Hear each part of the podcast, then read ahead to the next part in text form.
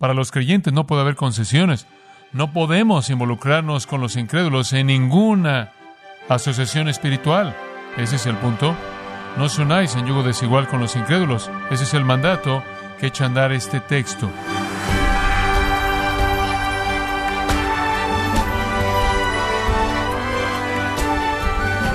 Le damos las gracias por acompañarnos en Gracia a vosotros con el pastor John MacArthur. Si usted ha estudiado música, seguramente conozca el término disonancia.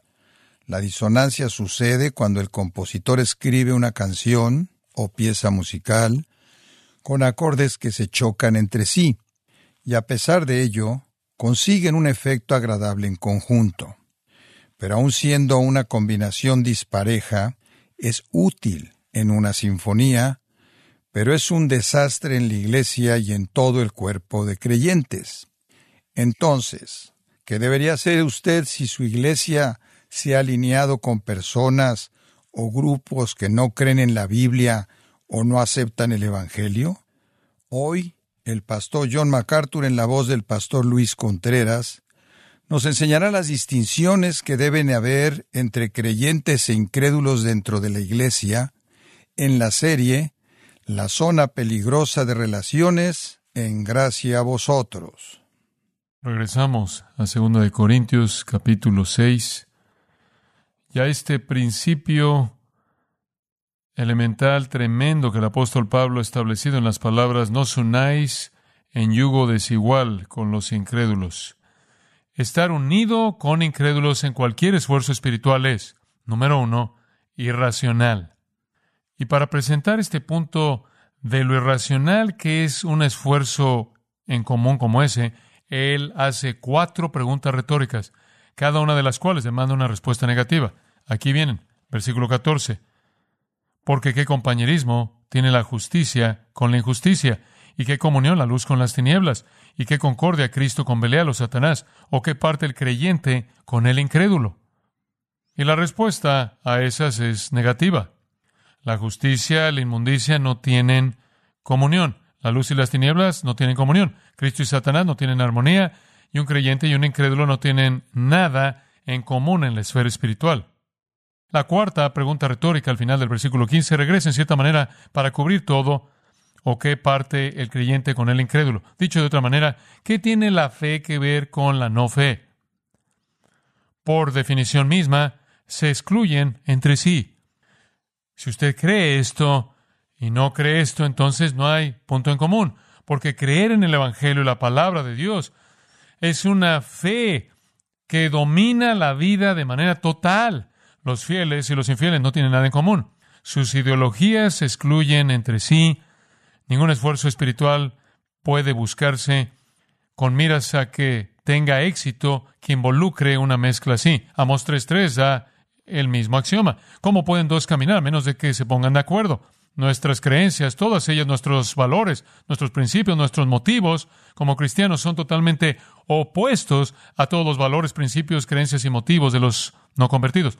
Podemos jugar juntos, trabajar juntos, socializar, construir juntos, estudiar juntos, pero tan pronto como nos movemos, sometemos a la adoración y al ministerio y la enseñanza de la verdad divina, eso se vuelve totalmente imposible.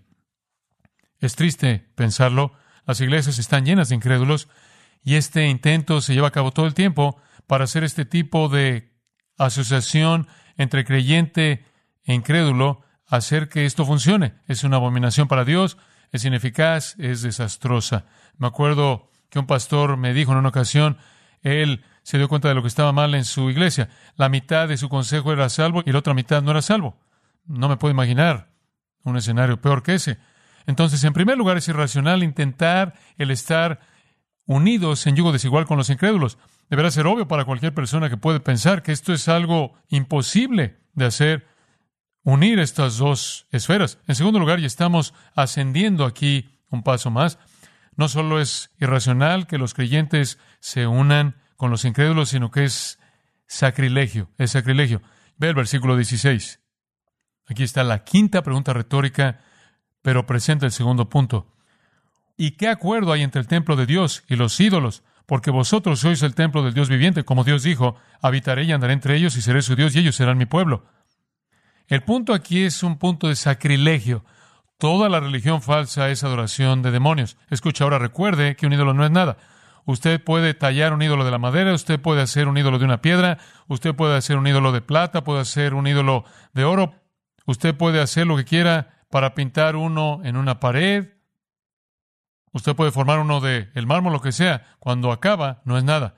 Pero la religión y la ideología que representa es la enseñanza de demonios. Son mentiras del infierno.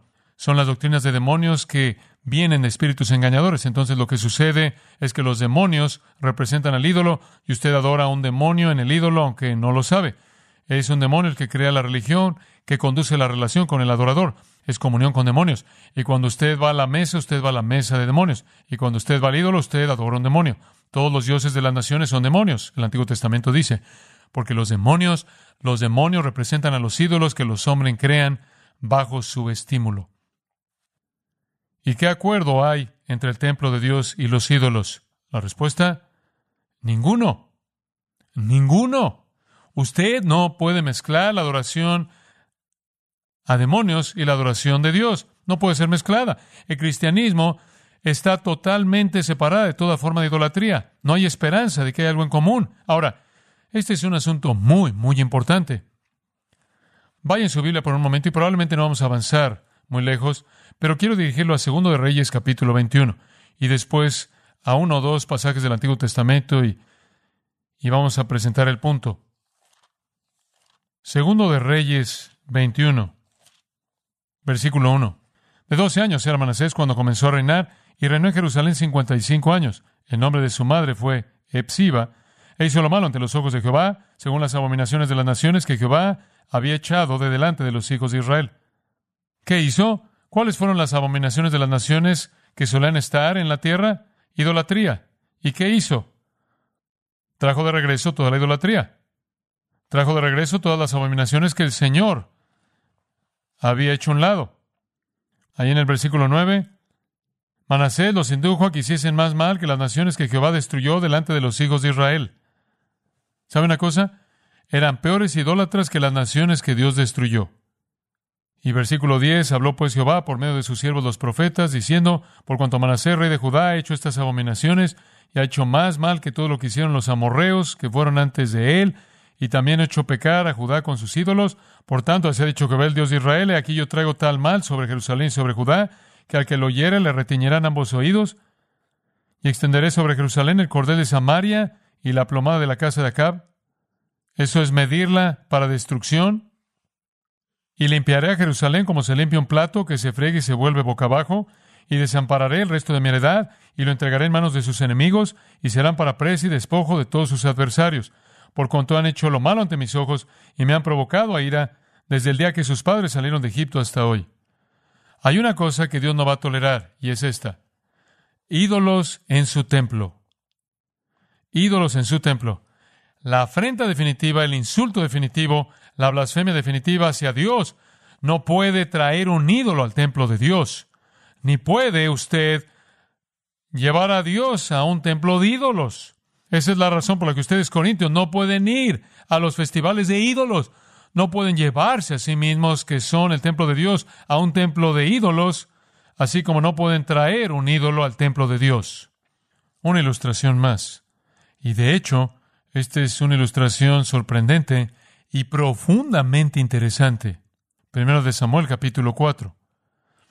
Primero de Samuel capítulo 4. Los israelitas están peleando contra los filisteos en el versículo 2. Y los filisteos presentaron la batalla a Israel y trabándose el combate, Israel fue vencido delante de los filisteos, los cuales hirieron en la batalla en el campo como a cuatro mil hombres. Los filisteos fueron victoriosos. Los filisteos, por cierto, es el nombre antiguo de Palestina. Eran la gente que estaban ahí cuando Israel llegó a la tierra, gente pagana, idólatra. Se involucraron en muchas batallas. Aquí es una en la que Israel perdió. Cuatro mil de sus hombres están muertos en el campo de batalla. En el versículo 3, su respuesta. Cuando volvió el pueblo al campamento, los ancianos de Israel dijeron, ¿por qué nos ha herido hoy Jehová delante de los filisteos? No entendemos esto. Debemos ser el pueblo de la promesa, La tierra supuestamente debe ser nuestra. ¿Por qué perdimos? Obviamente estaban involucrados en pecado. Entonces decidieron que iban a arreglar su problema de manera muy simple. Traigamos a nosotros de Silo el arca del pacto de Jehová, para que viniendo entre nosotros nos salve de la mano de nuestros enemigos. Aquí está su plan.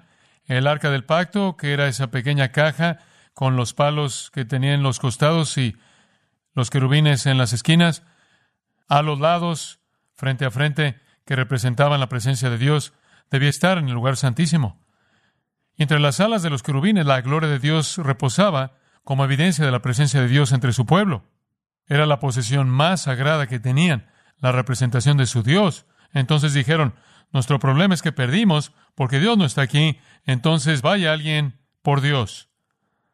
No entendieron la omnipresencia de Dios y habiendo reducido su religión a superstición, algún comité se reunió e hizo un plan. Y entonces, versículo 4, y envió el pueblo a Silo y trajeron de allá el arca del pacto de Jehová de los ejércitos que moraba entre los querubines y los dos hijos de Elí, Ovni y Finés.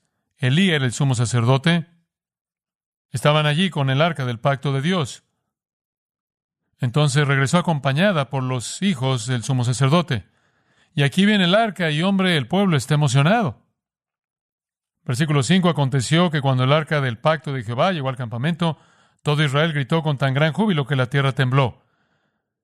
Hubo este grito tremendo que ascendió cuando eso llegó al campamento, porque todo el mundo estaba diciendo, Dios está aquí, Dios está aquí, vamos a ganar, vamos a ganar, no podemos perder.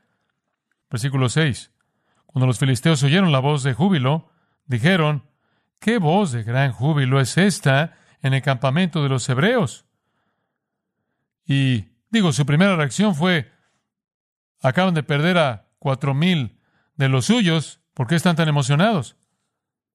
Y supieron, espías obviamente, que el arca de Jehová había sido traída al campamento. Y los filisteos tuvieron miedo, porque decían, ha venido Dios al campamento. Y dijeron, ay de nosotros.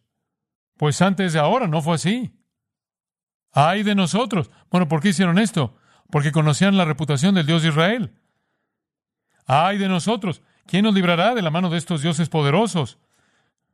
Estos son los dioses que hirieron a Egipto con toda plaga en el desierto. Escuche, el reporte se había difundido.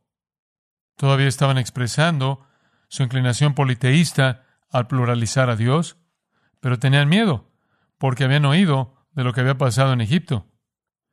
Y claro, pensaron que como su propio Dios, Él estaba confinado a la forma en la que lo habían hecho, y entonces, mientras que él no estuviera ahí, estaban bien, pero cuando la pequeña caja se apareció, estaban en problemas profundos. La superstición estaba en ambos lados.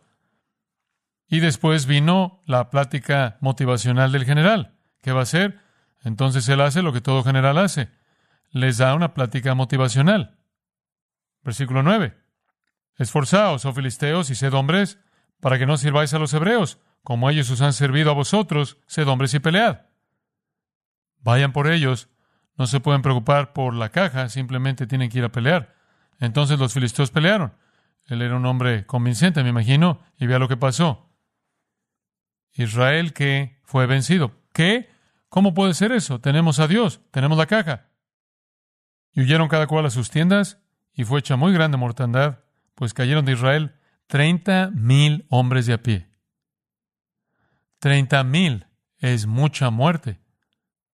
Y eso no fue lo peor. Escuche esto. Versículo 11. Y el arca de Dios fue tomada. No solo mataron a treinta mil, y quizás los otros cuatro mil deberían ser añadidos a eso, treinta y cuatro mil soldados de a pie, y quizás otros también, pero se llevaron la caja. Y después, para empeorar la situación, Ovni y Finés murieron, o dependiendo de su perspectiva, para mejorar las cosas, porque eran dos hombres impíos, y los hijos del sumo sacerdote están muertos y Dios no está. Los filisteos lo tienen. Dice usted, ¿ese es un problema real para Israel? No. Israel ya estaba en problemas. Ese es un problema real para los filisteos. Ahora tienen a Dios en sus manos. Bueno, descubramos lo que hicieron. Vaya al capítulo 5. Bueno, ¿qué pensaría usted que harían? Bueno, debido a que eran politeístas y creían en muchas deidades, hicieron lo que usted esperaría. Cuando los filisteos capturaron el arca de Dios, la llevaron desde Benecer a Zod, una de sus ciudades. y varias de sus ciudades son mencionadas aquí, ahí en la costa de Palestina. Y tomaron los filisteos el arca de Dios y la metieron en la casa de Dagón y la pusieron junto a Dagón. Ahora, ¿qué es una casa de Dagón? Ese es un templo a su dios principal. Su dios principal es Dagón. Y esa era su deidad. Obviamente, eran un pueblo del mar, de la costa, tenía algo que ver con apaciguar el trabajo de la pesca y las amenazas del mar y etcétera. Y entonces simplemente asumieron, bueno, miren ahora, no solo tenemos a Dagón, hemos capturado a este Dios poderoso que acabó con el ejército egipcio. Nuestra invencibilidad está garantizada. Entonces simplemente tomaron el arca de Dios y la colocaron en la casa de Dagón porque obviamente no podían tener un lugar preparado para el arca de Dios. Probablemente hablaron de cómo iban a proceder con eso. Versículo 3. Y cuando al día siguiente los de Asdod se levantaron de mañana, y seguramente cuando se levantaron, llegaron al lugar de Dagón para agradecerle a Dagón por esa gran victoria, y cuando lo hicieron, he aquí Dagón postrado en tierra delante del arca de Jehová. ¡Wow! ¿Qué pasó? De pronto entran ahí, Dagón está ahí en el suelo postrado ante esta pequeña caja. Y debieron haber pensado que hubo un terremoto ahí en el lugar o algo. Esto probablemente fue hecho de piedra, se cayó de su plataforma y ahora está ahí postrado ante esta caja. Y tomaron a Dagón y lo volvieron a su lugar. Y volviéndose a levantar, versículo 4 de mañana, el siguiente día, y aquí que Dagón había caído postrado en tierra delante del arca de Jehová, y la cabeza de Dagón y las dos palmas de sus manos estaban cortadas sobre el umbral, habiéndole quedado Dagón el tronco solamente. Ahora él ha sido decapitado, y sus manos están cortadas, y él simplemente es un tronco de forma humana el que está ahí, sin cabeza y dos manos ahí. Y entienden el mensaje. No vuelvan a recoger eso. No puede traer ídolos a la casa de Dios y no puede meter a Dios en la casa de ídolos. ¿Entiende eso? Ese es un principio que es ilustrado de manera clara aquí. Por cierto, se agravó la mano de Jehová sobre los de Azod. Dios no solo trató con Dagón, él trató con ellos por su blasfemia. Los destruyó. ¿Qué quiere decir eso? envió una plaga de ratones y los ratones trajeron lo que habría sido la muerte bubónica, la muerte negra, la plaga negra. Miles y miles de personas murieron debido a esta plaga. Y los que no murieron tenían tumores. Bueno, no le tomó mucho tiempo a la gente en Azod entender que tenían que deshacerse de esta caja. Y entonces tuvieron una junta en el versículo 8 y dijeron, ¿qué haremos? y dijeron, bueno, enviémosla a Gad. No dice mucho de su amor hacia esas personas. Gad era otra ciudad filistea de la cual un hombre grande llamado Goliat vino. Entonces enviaron el arca a Gad. Y aconteció que cuando la habían pasado, versículo 9, la mano de Jehová estuvo contra la ciudad con gran quebrantamiento y afligió a los hombres de aquella ciudad, desde el chico hasta el grande, y se llenaron de tumores. Entonces enviaron el arca de Dios a Ecrón, y cuando el arca de Dios vino a Ecrón, los ecronitas dieron voces diciendo, han pasando a nosotros el arca del Dios de Israel para matarnos a nosotros y a nuestro pueblo. Y entonces tuvieron otra junta y dijeron, ¿qué vamos a hacer? Enviad el arca del Dios de Israel y vuélvase a su lugar, versículo 11, y no nos mate a nosotros ni a nuestro pueblo, porque había consternación de muerte en toda ciudad. Y la mano de Dios se había grabado allí, y los que no morían eran heridos de tumores, lo cual es explicado en el capítulo 6 y el clamor de la ciudad subía al cielo. Muerte, plaga, enfermedad, tumores por todos lados, porque Dios no va a ser llevado al templo de los ídolos. ¿Entiende la escena? Los panteones griegos y romanos tenían muchas deidades, muchos ídolos. Añadir ídolos era una práctica común en la religión politeísta. Es intolerable para Dios, no es posible en el cristianismo. Quiero mostrarle otro texto del Antiguo Testamento y es Ezequiel capítulo 8. Y este es un texto muy importante porque demuestra cómo Dios se siente acerca de confundir el templo de Dios con los ídolos. En Ezequiel capítulo 8, en el versículo 3, y aquella figura extendió la mano y me tomó por las guedejas de mi cabeza, dice Ezequiel, y el Espíritu me alzó entre el cielo y la tierra y me llevó en visiones de Dios a Jerusalén. Ahora Dios lo saca de la tierra, lo coloca en el cielo y le da una visión, y su visión es de Jerusalén a la entrada de la puerta de adentro que mira hacia el norte, donde estaba la habitación de la imagen del cielo, la que provoca celos. Dios lo lleva en una visión y le muestra que un ídolo ha sido colocado en el patio interior del templo. Y el versículo 4 dice, la gloria del Dios de Israel estaba ahí. Entonces, junto a la gloria de Dios hay un ídolo. Y me dijo, versículo 5, Hijo de hombre, alza ahora tus ojos hacia el lado del norte, y alcé mis ojos hacia el norte, y aquí al norte, junto a la puerta del altar, aquella imagen del celo en la entrada. Me dijo entonces, Hijo de hombre, ¿no ves lo que estos hacen, las grandes abominaciones que la casa de Israel hace aquí para alejarme de mi santuario? Voy a tener que irme de aquí porque han metido un ídolo. Pero vuélvete aún y verás abominaciones mayores. Versículo 7, y me llevó a la entrada del atrio, y miré, y aquí en la pared un agujero y me dijo, hijo de hombre, cava ahora en la pared y cabe en la pared y he aquí una puerta. Me dijo luego, entra y ve las malvadas abominaciones que estos hacen allí. Entré, pues, y miré, y aquí toda forma de reptiles y bestias abominables, y todos los ídolos de la casa de Israel que estaban pintados en la pared por todo alrededor. Habían grabado y pintado ídolos en todos los muros del templo. Y delante de ellos estaban setenta varones de los ancianos de la casa de Israel, y Gazanías, hijo de Zafán, en medio de ellos, cada uno con su incensario en su mano, y subió una nube espesa de incienso. Aquí habían algunos no levitas operando como sacerdotes, algunos sacerdotes falsos de las religiones falsas, de los ídolos falsos, que habían sido pintados por todo el templo. Versículo 2, y me dijo, hijo de hombre, ¿has visto las cosas que los ancianos de la casa de Israel hacen en tinieblas, cada uno en sus cámaras pintadas de imágenes? Porque dicen ellos, no nos ve Jehová, Jehová ha abandonado la tierra. Me dijo después, vuélvete aún, verás abominaciones mayores que hacen estos. Y me llevó a la entrada de la puerta de la casa de Jehová, que está al norte, y aquí mujeres que estaban allí sentadas, endechando a Tamuz. Eso es adoración de Baal. Verás abominaciones mayores que estas. Versículo 15.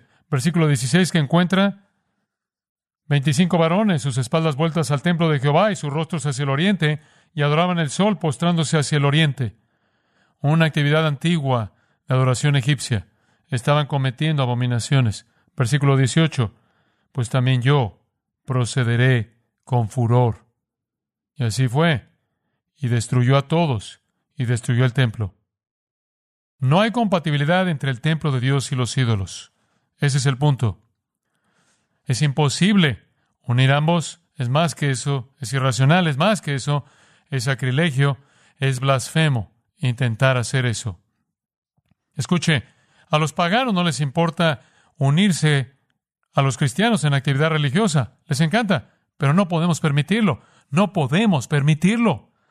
No podemos unirnos con incrédulos en adoración o ministerio o cualquier esfuerzo que involucre a Dios, ni podemos invitarlos a que se unan a nuestro esfuerzo. Y es debido al sacrilegio de esto. ¿Qué acuerdo tiene el templo de Dios con los ídolos? Usted no puede meter ídolos al templo de Dios. Usted no puede tomar el templo de Dios y colocarlo en un templo de ídolos. Y aquí está el punto. Porque somos templo del Dios viviente. Él está hablando de nosotros individualmente. ¿O no sabéis que vuestro cuerpo es templo del Espíritu Santo, el cual tenéis de Dios, y que no sois vuestros, porque por precio habéis sido comprados? Cristo vive en usted. Sabemos eso a partir de lo que el apóstol Pablo dice. Eso es verdad individualmente. Somos una casa espiritual individualmente. El Espíritu vive dentro de nosotros. El Espíritu de Cristo, el Dios viviente, vive en nosotros. Somos su templo. Él vive en un templo no hecho de manos. Él vive en nuestra nueva creación, nuestra nueva naturaleza. Somos su templo. Eso es verdad, individualmente eso es verdad, colectivamente la iglesia es una casa espiritual, un edificio espiritual en el que habita el Espíritu de Dios. Así lo indican 1 Corintios 3, 16 y 17 y Efesios 2, 22. Entonces somos el templo de Dios. Y después se lo confirma con un mosaico de textos del Antiguo Testamento. Como Dios dijo, habitaré y andaré entre ellos y seré su Dios y ellos serán mi pueblo. Por cierto, ese mosaico de textos del Antiguo Testamento es la unión de afirmaciones que se presentan en Levítico 26, 11 y 12, Jeremías 24, 7 y Ezequiel 37 y 27. Es simplemente está tomando lo que es la enseñanza del Antiguo Testamento y en cierta manera la está uniendo en un mosaico y resumiéndola y diciendo que Dios dice que Él vivirá en su pueblo y caminará entre ellos y será su Dios y le pertenecen a Él. Somos el templo del Dios viviente. Me encanta el hecho de que Él es llamado el Dios viviente en contraste a los ídolos muertos. Esa es una expresión común con Pablo en contraste a los ídolos muertos. Él la usa en Romanos, 2 Corintios, Tesalonicenses y 1 Timoteo. Cualquier unión con los incrédulos, es colocar a ídolos en el templo de Dios o colocar el templo de Dios en un templo de ídolos. Es sacrilegio intolerable, abierto, desafiante. Y él lo confirma con esa pequeña frase, como Dios dijo. Y si usted hace eso, usted está atacando de manera abierta, desafiante, lo que Dios ha dicho. Ese mosaico de pasajes del Antiguo Testamento resume una gran verdad. Y esa gran verdad es que somos el templo de Dios. Somos el pueblo de su pacto, somos su posesión personal, somos su lugar de morada y no podemos unirnos a ídolos. Cualquier unión en yugo desigual con el propósito de servir a Dios está concebida de manera equivocada, es irracional y es sacrilegio. Y necesitamos entender eso. Eso es elemental en nuestra experiencia cristiana.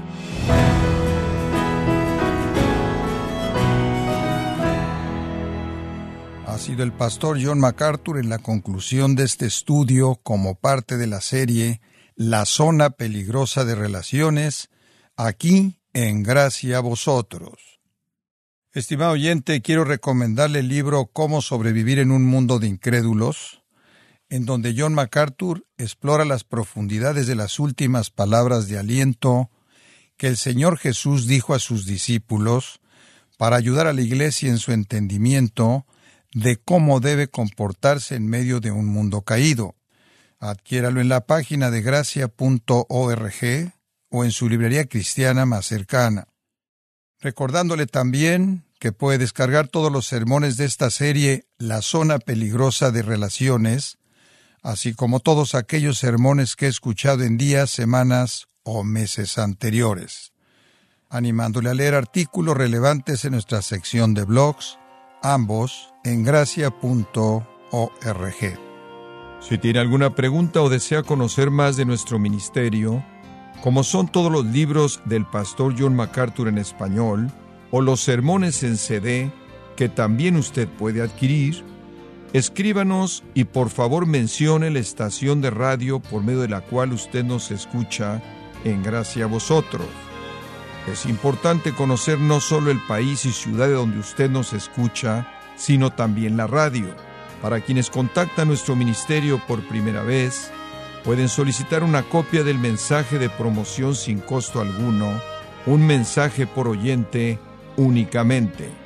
Si usted vive en los Estados Unidos o Puerto Rico, escríbanos a Gracia Vosotros, P.O. Box 4000, Panorama City, California 91412. O puede escribirnos a través del siguiente correo electrónico radio arroba Esto ha sido todo por hoy y queremos agradecerle su sintonía de lunes a viernes. En nombre de John MacArthur y del personal de este organismo, invitándole para que nos acompañe en la próxima edición y así juntos continuar desatando la verdad de Dios un versículo a la vez en gracia a vosotros.